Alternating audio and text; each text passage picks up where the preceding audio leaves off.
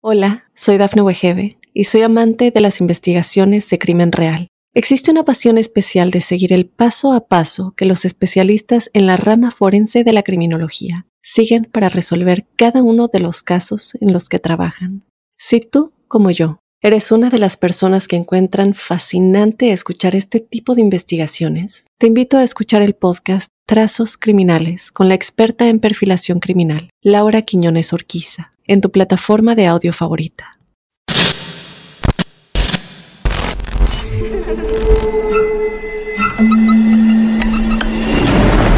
Los seres vacíos nos observan. Hasta hoy se registran muchos reportes de actividad paranormal en él. Veo cosas que no puedo explicar. Hay alguien sentado en esa silla. Está aquí. Misterio está fundamentado en el silencio. Pero ya es hora de hablarlo entre todos. Esto es... Hay alguien en la casa. Martes de Misterio.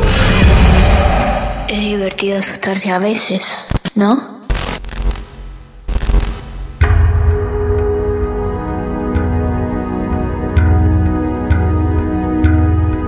Amigos y amigas, buenas noches, bienvenidos y bienvenidas a otro martes de misterio.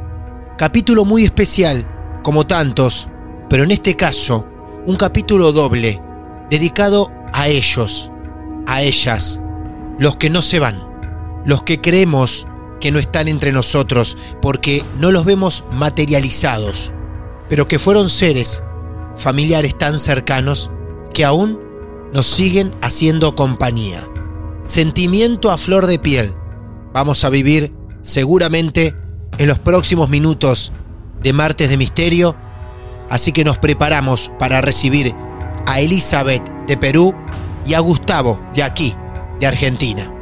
La primer protagonista es peruana, pero nos está esperando en Alemania. Allí vamos. Hola Elizabeth, bienvenida a nuestros martes de misterio. ¿Cómo estás? Hola Martín, estoy bien, gracias. Vos sos peruana, pero vivís en Alemania, ¿es así? Sí, vine por estudios y me quedé. Muy bien, ¿cuántos años tenés, Eli? 26. ¿Cuánto hace que estás en Alemania? Dos años. Dos Tenía años. abuela de regreso en la pandemia, pero, pero bueno. Vos te quedaste ahí entonces. Bien, perfecto. Bueno, Sí, sí. Esta historia, este caso real, arranca más o menos cuando, Eli. Cuando tenía seis años. Ajá.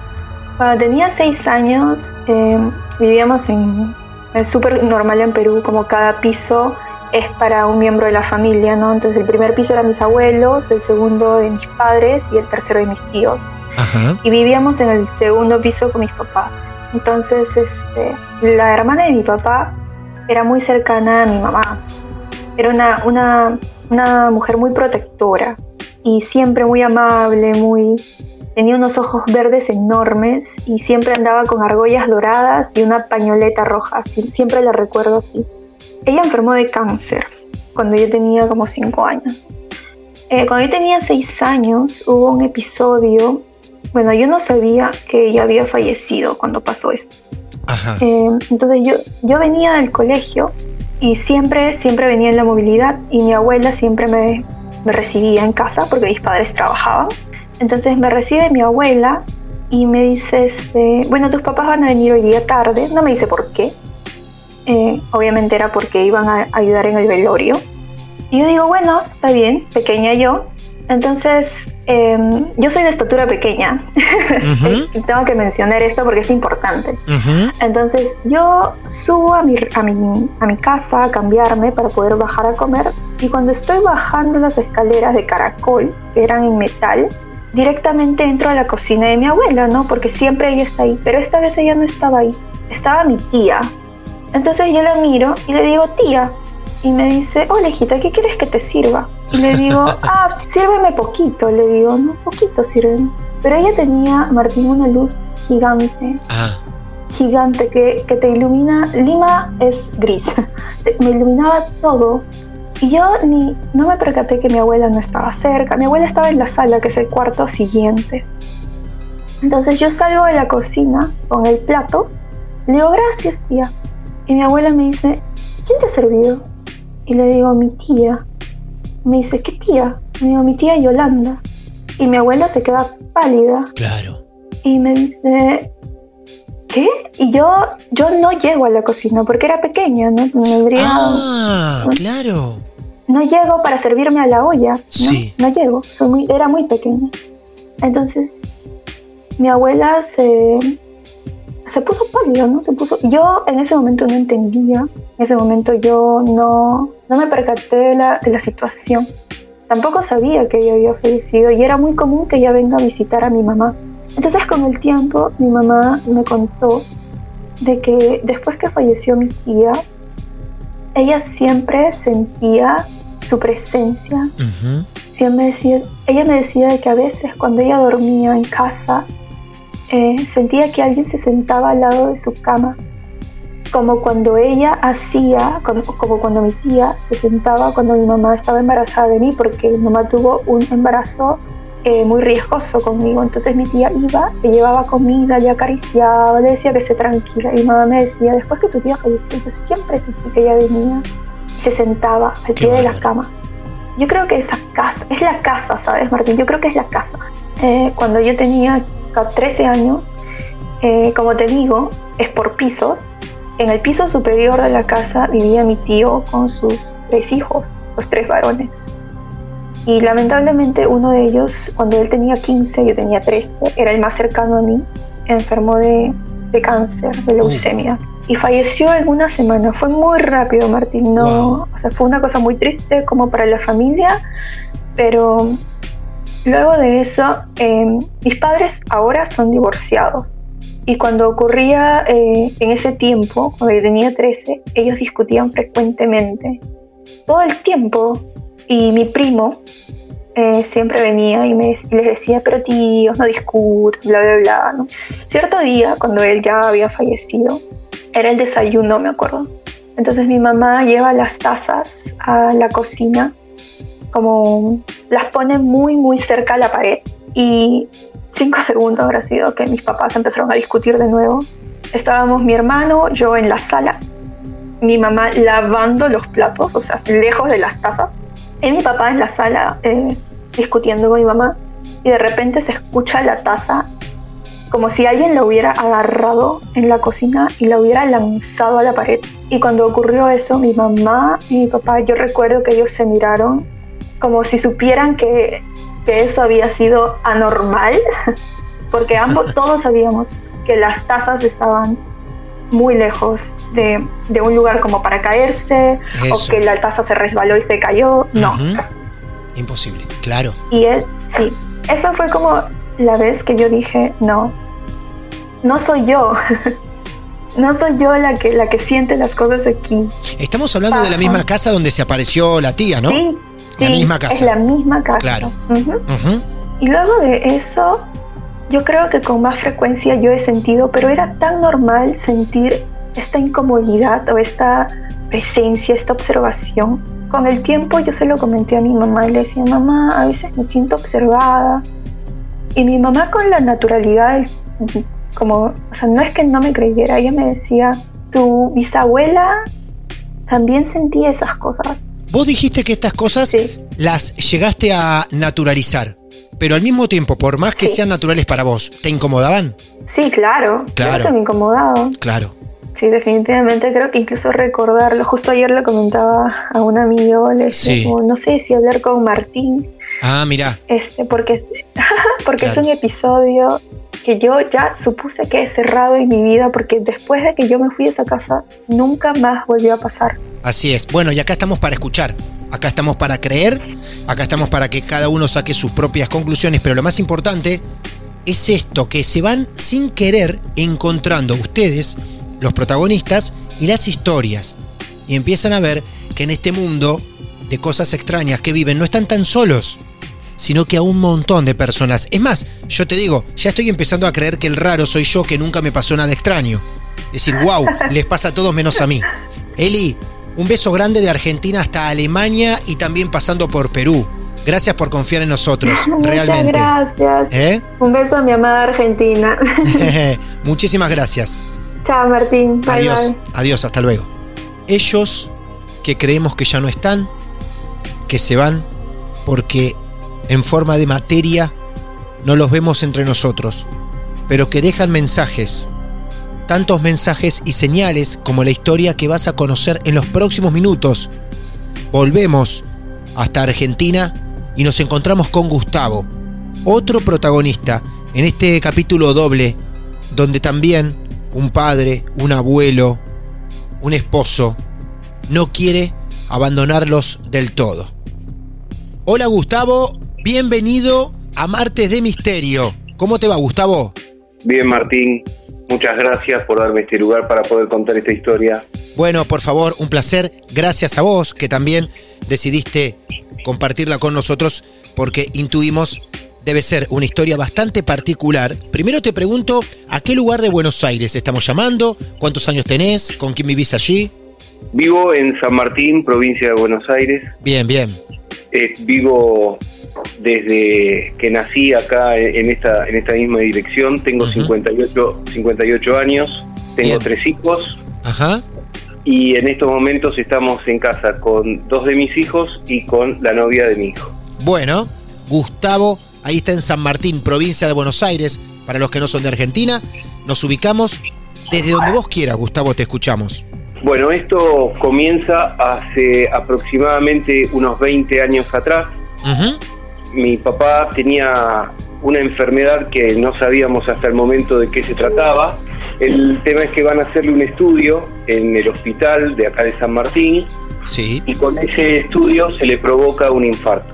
Uh, Por consecuencia, uno que estaba trabajando, mi mamá había ido con mi papá al hospital, era un estudio del el día, digamos, ¿no? Eh, y que hacía ese estudio y a partir de ahí, al mismo día se venía para casa. Por consecuencia, recibo un llamado telefónico cerca de las 2 de la tarde Claro. de mi madre diciéndote venite para el hospital que pasó algo inesperado y papá está muy grave en la terapia. Mm, Vamos a la, voy a la terapia, me encuentro con mi mamá y también con mi hermano. Todavía no teníamos noticias de qué era lo que había pasado, porque estaba papá, digamos, en observación. Sí. ¿Qué pasó? Por consecuencia, Está- ¿Están bien? Porque se escucharon un par de, de gritos. ¿Están bien? Sí. sí, sí, sí, Está, Sí. todo, está todo bien y es este, la perra que eh, no la nombré y es parte de la familia. El, el asunto es que Sí. estábamos muy tristes, muy apenados. Y tengo que describir un poco cómo era este lugar en donde estábamos. La recepción, digamos, previa a la terapia intensiva era una sala rectangular de aproximadamente unos 6 metros o 7 metros de lado, donde de un extremo llegaba una escalera y por el vértice, digamos, opuesto a la escalera, había un pasillo que comunicaba a distintas salas. Mi mamá estaba sentada en una, en una, en una de estas bancas que, que suele haber en los hospitales, sobre una pared, mi hermano estaba sobre otra y yo estaba en la que era más próxima a la escalera. De repente aparece una señora, no podría especificarte exactamente la edad, pero Ajá. se la veía una señora mayor, humilde, de vestimenta, mm, zapatillitas tipo alpargatas, eh, un pulovercito a lo mejor tejido por ella, una bolsa en la mano, y yo lo primero que pensé, se me arrima a mí, y lo primero que pensé es que me iba a pedir dinero, o para la cooperadora del hospital, algo así por el estilo, pero para mi sorpresa me miró y me, me dice, ¿cómo estás? Y le digo, "Mm, más o menos. Me termina preguntando, ¿vos crees en Dios? Y yo soy un tipo que he sido bautizado, tomé la comunión, pero la verdad que creo en Dios, Jesús o algo más allá, pero no soy para nada practicante. Le digo esto a la señora y la señora me dice, bueno, a quien vos creas que tengas que pedirle, pedile, porque si vos le pedís con fuerza y de corazón, tu papá se va a salvar. Se acerca a mi mamá habla dos palabras con mi mamá, va hacia mi hermano, hace algo y yo miraba qué era lo que hacía con ellos, ¿no? Acto seguido, cuando termina esa imposición de manos eh, con mi hermano, la señora toma el pasillo y mi primera reacción fue ir a decirle a mi mamá, ¿la conoces a la señora? Y me dice, no, yo pensé que la conocías vos. Ah, claro. Lo voy a ver a mi hermano, le pregunto a mi hermano, ¿vos conocés a esa señora? No, para nada, yo pensé que te conocía a vos. Nos quedamos los tres mirándonos porque atrás de eso apareció esta pregunta. ¿Cómo sabía que el que estaba internado y el que estaba en la terapia intensiva era mi papá? Vos sabés que cuando mm, vos lo mencionás a través de ella, tu papá, yo pensé que en ese diálogo, cuando vos le decías cómo estabas, se lo mencionabas a tu papá. No, Pero no, nunca se lo mencionaste, nunca. nunca, nunca, nunca se lo mencioné. Acto seguido, cuando digo, escúchame, ¿cómo sabía que es eh, eh, por papá que estamos acá? Salgo al pasillo a ver por dónde se había ido la señora y la señora no estaba. No la íbamos a buscar en, entre medio de, de- de- de las salas o de las Sí. cosas que podría haber, Ajá. pero tampoco había tiempo suficiente entre Claro. nuestra reacción y nuestra eh, comunicación, que fue muy corta, de que esta señora se hubiese metido en algún otro lugar. Todo Qué esto que te quiero que te quiero seguir contando Sí, sí. está atado a esta historia. Después de 10 años, mi papá fallece. ¿No? Salió. Eso, claro, bueno. Hubo una primer noticia alentadora. Tu papá sale de ese momento. Sale de ese momento. Bien, no es menor el dato, sí. No, para nada. Claro, claro. y con muchos cuidados y con muchos controles, bueno, mi papá vivió 10 años más después de este después de este episodio. Hasta que llegó un día en que fallece. Ese día que fallece, terminamos el, de, de hacer el, el ritual de un velatorio y yo regreso a mi casa y voy en búsqueda de mi hermano que estaba en su, en su fábrica, que esa fábrica que ocupaba ahora mi hermano había sido anteriormente el lugar de mi papá. Cuando lo encuentro, cuando me encuentro con los operarios de, de la fábrica de mi hermano, todos vinieron a saludarme, que lo lamentaban mucho, que una cosa que la otra, viste que uno ya en esa instancia es como que ya no quiere ni que lo saluden ni que quiere consolar a nadie. No, no, no, claro. Y me dicen, eh, uno de ellos viene y me dice, quería comentarte que tu papá ha venido a despedirse de este lugar. Así, Danilo, ¿y cómo es eso? ¿Me, me contás, por favor? ¿Ves la pesa de esa balanza que está ahí? Sí. Bueno, esa pesa estaba puesta en la báscula de una forma en la cual no podía moverse ni podía salir. Y esa pesa salió despedida y voló aproximadamente, era una pesa de unos 250 gramos, salió despedida y Sí. voló aproximadamente un metro de distancia. A todo esto con mi cansancio y mi estrés, ¿no? De, de haber pasado todas las tensiones y todo, la verdad es que minimicé por Ah. completo el hecho de lo que me decía este señor Danilo, ¿no? Aparte eso ocurre delante de la mirada de varios. Así es. Y todos aseveraban lo que Danilo decía y cómo había sido y, y- y, este, explicaban y decía, es imposible que salga. Son esas pesitas que tienen forma de una herradura, ¿no? que se sí. cuelgan Sí. y que estaban puestas en un soporte. O sea, no es que ni siquiera estaba en el péndulo de la báscula, no sé cómo se llama eso, como para que eh, se cayese. O sea, se, des- se desenganchó del lugar en donde estaba y voló. No, aparte es muy claro, vos lo estás describiendo bien, nosotros lo estamos imaginando, pero es bastante claro que a todos les pareció un caso tipo fenómeno lo que ocurrió con esa pesa. A todos los que estaban ahí, claro. Además, lo, lo más loco de todos es que todos a todos les llamó la atención. O sea, Sí, sí, por eso. todos estaban trabajando de alguna manera o haciendo algo y todos vieron volar la, la, la pesa, ¿verdad? Por supuesto. Bueno, eh, quedó como, bueno, está bien, ¿no? Una cosa más dentro de, a lo mejor, de las posibilidades de las, de las creencias, ¿no?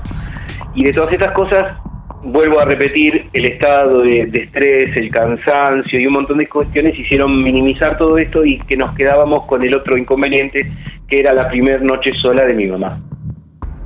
Ah, mira. Bien. Sí. Eh, mi mayor preocupación era cómo mi mamá iba a pasar esa noche o su primera noche sola en su casa. La casa de mi mamá está pegada al taller que era de mi papá.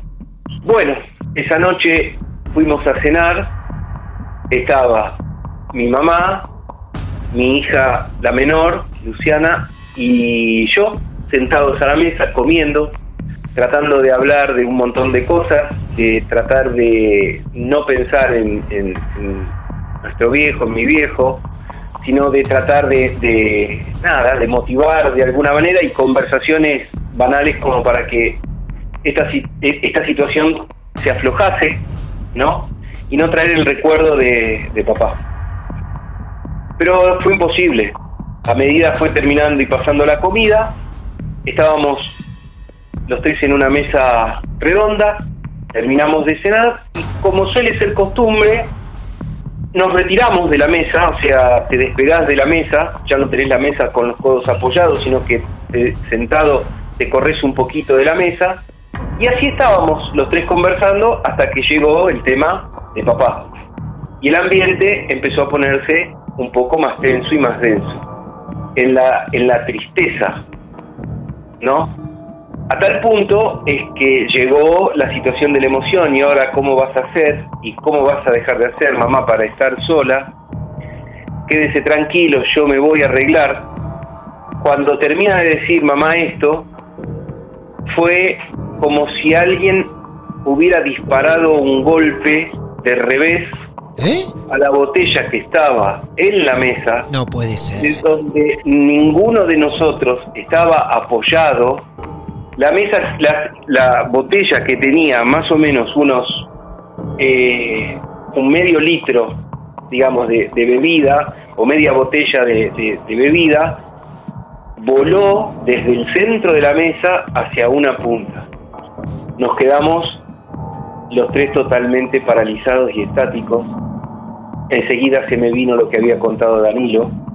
¿no? sobre el tema de la pesa y mi mamá sacó fuerzas de donde pudiera y le dijo quédate tranquilo Lalo le decían a mi viejo Lalo, sí. Lalo quédate tranquilo Lalo que vamos a estar bien bien hasta acá vamos bien Sí, hasta acá noto que Lalo, Sí. si me permiten llamarlo también así en confianza a papá, totalmente es de hacerse notar fuerte, ¿eh?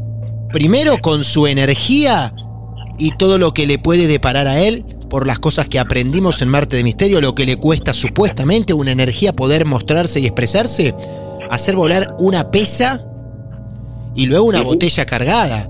Notoriamente se mostraba Lalo. Mirá, eh, en el momento que si hay tiempo te cuento un poco más porque esto todavía no cierra No, no, claro.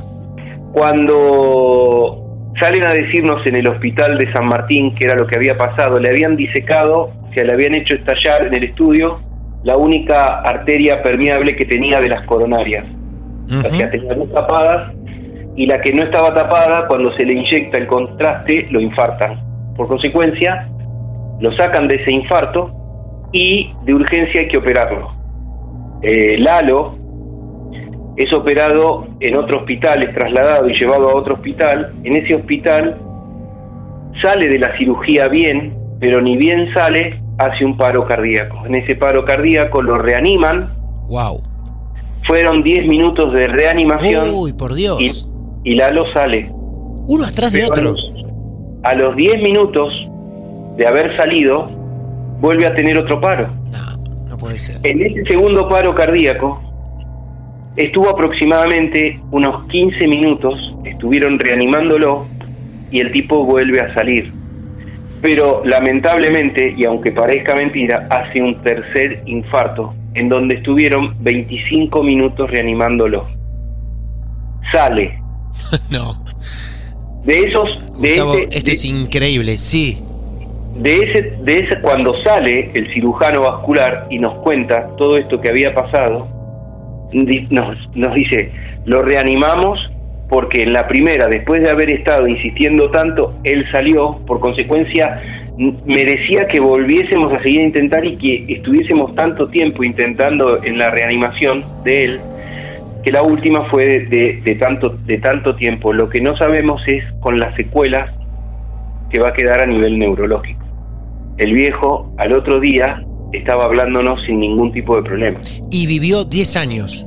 y vivió 10 años. Por favor, qué carrera le pegó. Lalo Corazón. Totalmente. Impresionante, es puro corazón. Totalmente. Claro. Y un tipo muy muy querido y muy arraigado, me imagino, a todos nosotros, ¿no? O, o todavía tendría muchas cosas que terminar, por eso Sí. no se iba, ¿no? Sí, no. Pero aparte la energía después para hacerse notar, ¿no? También. Total, totalmente. Bien, Wow. el asunto es que mi hijo nos cuenta un día, estábamos acá en este mismo lugar de donde te estoy hablando ahora, de Martes de Misterio, empieza a contar un poco y como hay gente que dice que yo tengo una sensibilidad muy particular, porque esto que te estoy contando es una cosa que puedo atar en una línea de tiempo, pero me han sucedido otras cosas, Ah, mira vos. eh, por lo cual, según amigos que tengo, dicen que soy un alma muy vieja. Resulta que estábamos hablando de Marte de Misterio y una cosa fue trayendo a la otra y apareció el abuelo Lalo en la charla. Y mi hija, la del medio, no la que presenció la situación de, la, de, de cuando vuela la botella, dice que venía soñando muchísimo con el abuelo Lalo con una rayuela y que no podía entender por qué esa rayuela aparecía en el sueño y que el abuelo Lalo le mostraba la rayuela, ¿no? Y él en la rayuela. Cuando el abuelo Lalo fallece, ella tiene cuántos años más o menos? 13, 14 años. 13, 14 años más o menos. Bien, acá bien. me está apuntalando, Sí. porque están todos y estamos todos acá atentos a, Claro. a, a la charla. Claro, muy bien. Eh, ella tendría unos 13, 14 años. Lo, vivieron mucho a mi abue- a mi viejo, ¿no? O sea, lo, disfrutaron muchísimo todos, ¿no? Este, y más en esos en esos últimos tiempos que mi abuelo, mi viejo no laburaba, su abuelo estaba, digamos que en casa y, y podía malcriarlos un poco más a ellos, ¿no? Resultó que estaba mi sobrina y nos empezamos a acordar de todo esto que te conté hasta ahora. Y algunas cosas ellos no sabían y yo les estaba contando de la misma manera que hoy te estoy contando a vos, Martín, todo esto.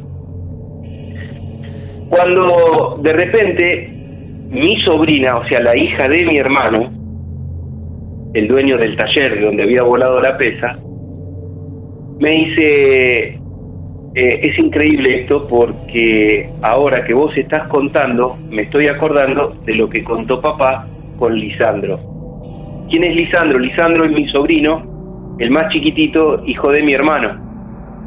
Días después de la muerte de mi papá, cuenta mi sobrina acá, en, en- esta misma mesa y en este mismo lugar de casa donde estoy contando, que mi hermano va al cuarto de Lisandro, Lisandro entre tres años y cuatro años de edad, se va a despedir, le dice hasta mañana, y Lisandro le dice que por qué no le hacía unas cosquillitas antes de dormirse. Mi hermano lo mira y le dice, ¿cosquillitas? ¿Qué, qué son las cosquillitas? Dice, pasarme así los deditos por la espalda como me los pasa el abuelo. No. ¿Cómo te los pasa el abuelo? Ah, por Dios. El, ab- el abuelo viene a la noche Ay, por Dios. y, y me hace cosquillitas en, en la espalda. No, se me puso la piel de gallina, te juro. Porque aparte con un niño así involucrado y contando eso con tanta naturalidad, Sí, qué bárbaro. Y aparte es que era así, no hay otra. Porque eso es algo que para que el chico lo exprese de esa manera tan puntual, certera y hasta natural. En decir, el abuelo Sí. viene y me hace cosquillas en la espalda, hacémelas Sí. igual vos. totalmente. Tres totalmente. años. Qué maravilloso. Tres años. Claro. El, el asunto fue que una cosa fue trayendo a la otra y nos acordamos, terminan de asociar mi hija con mi sobrina, que estaban Sí. acá en la mesa, que la rayuela tenía que ver con que el juego de la rayuela termina en el cielo, ¿verdad? Y entramos a jugar con estas conversaciones que quedaron de los recuerdos pasados, de Martes de Misterio, de esta situación de mi hija, de lo de Lisandro, de mi sobrina, y mi sobrina dice, no me haces cosquillitas como, como me hacía también a mí el abuelo Lalo, y le pide a, a mi hija que le haga en la espalda las cosquillas que eh, se ve que mi papá le hacía a todos sus nietos. ¿No? Sí. Porque el tipo, al haber sido metalúrgico al tener su, taller, tendría sus manos bastante rugosas, Sí. ¿no? Y esas cosquillitas serían como unas pequeñas, a lo mejor, rascaditas de espalda.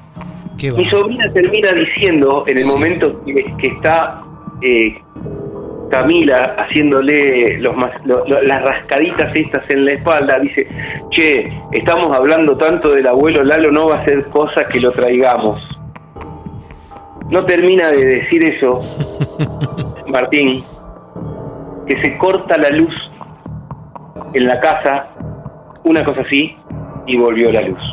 La luz se corta, historia- la luz se corta en toda la casa, todo. en, en No. toda en, to- en- en toda la casa. Claro, no es pero una- no en el barrio, en No, la casa. en la casa, en la En casa, la sí, casa. sí, sí.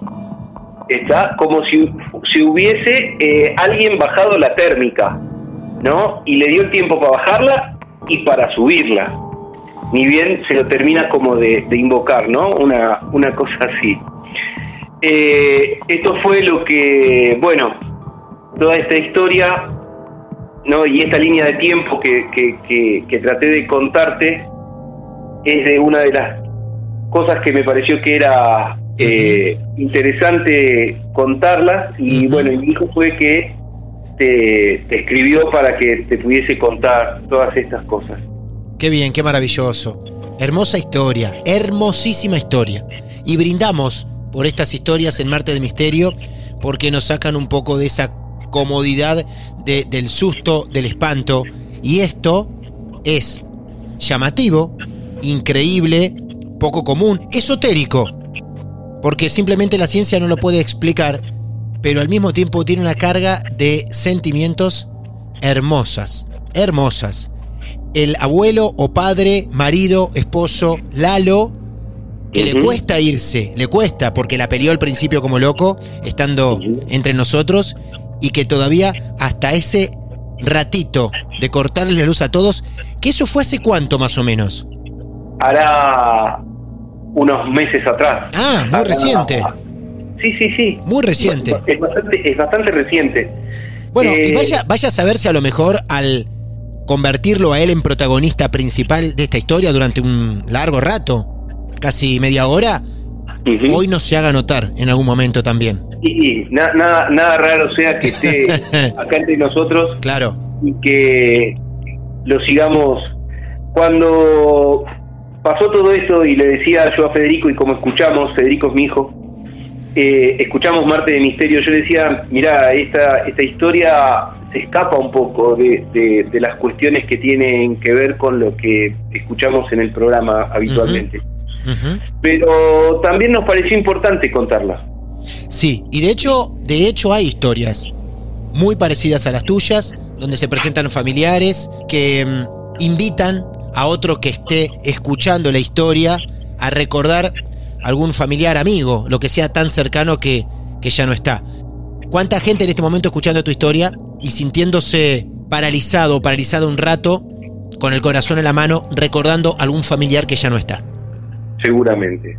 Así que hicieron muy bien en compartirla con nosotros. La verdad que los felicito, ha sido una gran decisión, ¿eh? Muchísimas gracias Martín, gracias por la oportunidad esta de, de- de poder contar, de poder contar esta historia. Eh, y bueno, nada, gracias.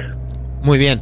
A vos, a Federico, al resto de la familia, los que estén escuchando por allí y por más allá, porque quizá lo esté haciendo Lalo, gracias. De verdad, un placer que hayan confiado su historia tan particular, tan interna, tan privada con todos nosotros. Y así la estamos viviendo, ¿eh? porque Sí. estamos todos acá alrededor del teléfono Muy bien. y estamos todos como con esta carga emotiva y de sensibilidad, ¿no? Claro que sí, claro que sí. Un abrazo grande, familia. Gracias. Gracias Martín, un abrazo. Adiós, hasta luego, adiós. Adiós, hasta luego. Y amigos, amigas, ¿cuántos de ustedes se han sentido un tanto identificados, identificadas con esta historia? Decime si por un ratito no se te vino a la mente esa persona, que seguramente la recordás todos los días, Y está muy bien que lo hagas. Pero que la historia de Gustavo, en este martes de misterio tan especial, les haya sacudido algunos sentimientos internos. Estos somos Martes de Misterio, historias, casos reales esotéricos que la ciencia no puede explicar, contados por ustedes. No siempre apelamos al miedo, al horror, a lo incómodo. Bueno, bienvenido al mundo paranormal sentimental. Hay una canción de Fabiana Cantilo, una artista argentina, que dice, nada es para siempre. Y si muchas veces lo es, lo comprobamos acá. Lalo. Lalo es para siempre. Sigue entre nosotros, entre la familia de Gustavo, sus hijos, sus nietos. Y allí está, mostrándose de alguna forma. Hay quienes creen más o creen menos. Esa ya es cuestión particular de cada uno. Los que creen un poquito más suelen a veces tirar un beso al cielo en algún cumpleaños, tener una charla con alguien que ya no está en este mundo esperando un consejo, una señal.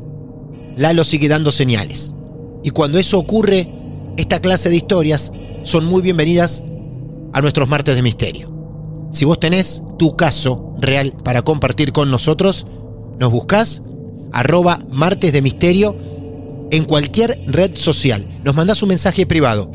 Podés escribir también a mi red personal arroba martín de radio y allí estaremos para recibirlos y en algún momento sentarse así, mano a mano, a charlar con nosotros. Encantado de haber llevado esta historia adelante junto a Gustavo y al resto de todos ustedes. Mi nombre es Martín Echevarría y ya saben, nos vamos a encontrar seguramente en otro gran caso de martes de misterio. Muchas gracias. Martes de misterio justo cuando creías que ya nada podía sorprenderte.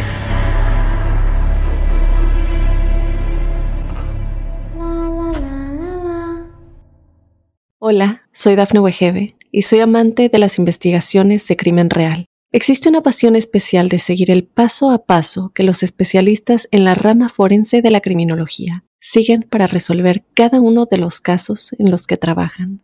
Si tú, como yo, ¿Eres una de las personas que encuentran fascinante escuchar este tipo de investigaciones? Te invito a escuchar el podcast Trazos Criminales con la experta en perfilación criminal, Laura Quiñones Orquiza, en tu plataforma de audio favorita.